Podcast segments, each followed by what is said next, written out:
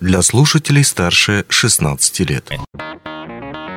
Какой от нее толк, поняли в 19 веке, когда миру представили керосин. Дешевый продукт, подходящий для освещения домов и улиц.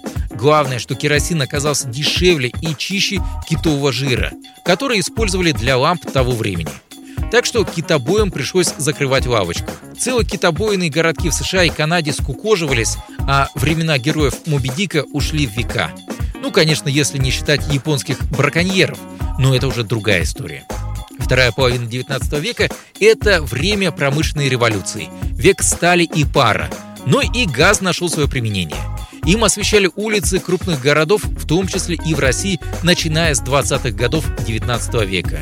И продолжали это делать до века 20 когда на смену газу наконец-то пришло электричество.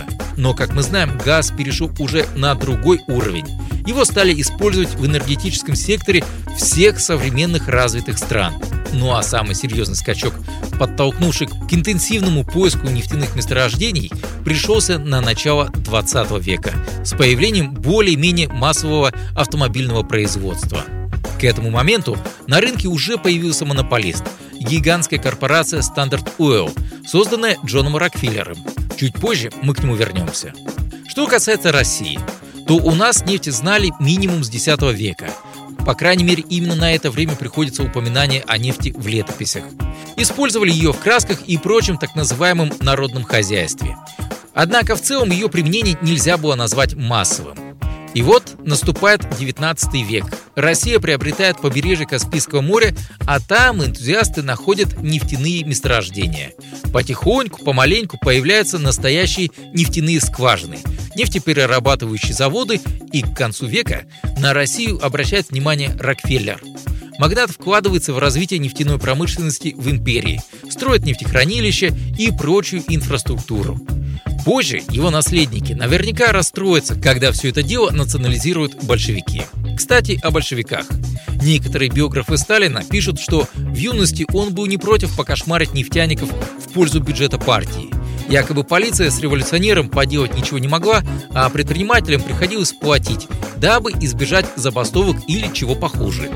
Так что, если верить этой версии, нефтяная промышленность сыграла неожиданную роль в том, по какому пути пошла наша страна. Ну а уже в Советском Союзе началось освоение Волго-Уральской нефтегазовой области.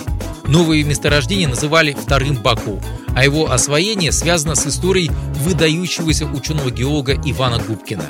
Если сильно упрощать, то Губкин разработал научный метод, способный помочь отыскать все новые и новые месторождения нефти по всей стране. Перенесемся на десятилетия позже. Под оплекой самого кровавого сражения в истории Великой Отечественной войны, Сталинградской битвы, в том числе была и нефть. Вермахт ставил перед собой задачу отрезать Красную Армию от нефтяных месторождений Нижнего Поволжья и захватить месторождения Кавказа. Выиграть войну в таком случае Советскому Союзу было бы крайне трудно. Ну а дальше, после войны, нефть помогла совершить Советскому Союзу самую романтичную и безоговорочную победу в нашей истории – отправить первого человека в космос. Дело в том, что на самой-самой заре ракетостроения инженеры предпочитали использовать дорогое топливо, например, этиловый спирт.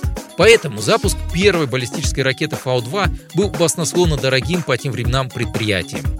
Когда же война закончилась и в игру вступили уже наши ракетчики, прежде всего освобожденный из застенок Сергей Королев, у разрушенной и нищей страны не было средств строить гигантские ракеты, заправленные дорогим топливом.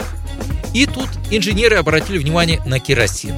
Горел он, может, не так эффективно, как спирт, зато стоил копейки. С таким топливом испытания могли проходить чаще, а разбитая опытная ракета не так сильно била по карману. Разумеется, помимо космоса, нефтяная промышленность сыграла огромную роль в становлении Советского Союза. Топливо и нефтепродукты требовались для строительства заводов, фабрик, электростанций, городов и, как и в X веке, использовались в других областях народного хозяйства, только в многократно большем масштабе. Собственно, и сейчас эта ситуация сохраняется. Мы пока не можем представить себе нашу жизнь без нефти и газа и той пользы, что она нам приносит. Так что еще раз, хоть и немного поздновато, поздравляем наших газовиков и нефтяников с их профессиональным праздником. На этом все. Счастливо!